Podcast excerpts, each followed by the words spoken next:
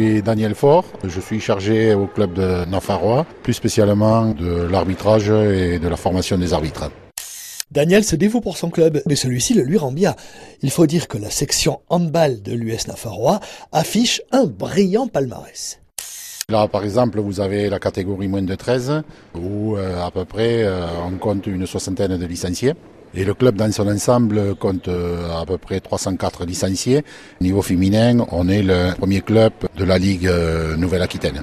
Vous voulez me raconter comment ça s'est implanté le handball ici à Saint-Jean-Pied-de-Port et spécialement le handball féminin? Alors moi j'arrive depuis 5 ans ici.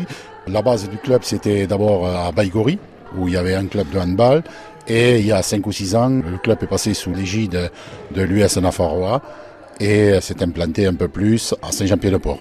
Tout en sachant quand même qu'on euh, utilise les installations de Baïgori, notamment pour notre école d'handball qui est l'une des plus grosses du département avec une cinquantaine de gamines, ainsi que pour les, moins de 11 ans.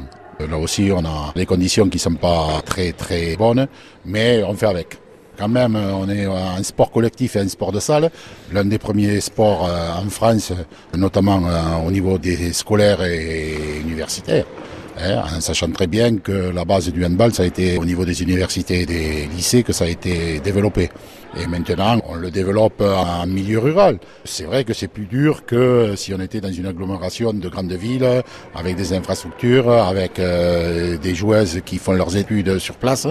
Nous, elles vont un peu loin. C'est encore les petits inconvénients d'un club rural, d'un club excentré au fin fond du Pays Basque, mais en fait qui toujours euh, la tête haute quand même. Donc vous faites tourner les, les prestataires de bus, quoi.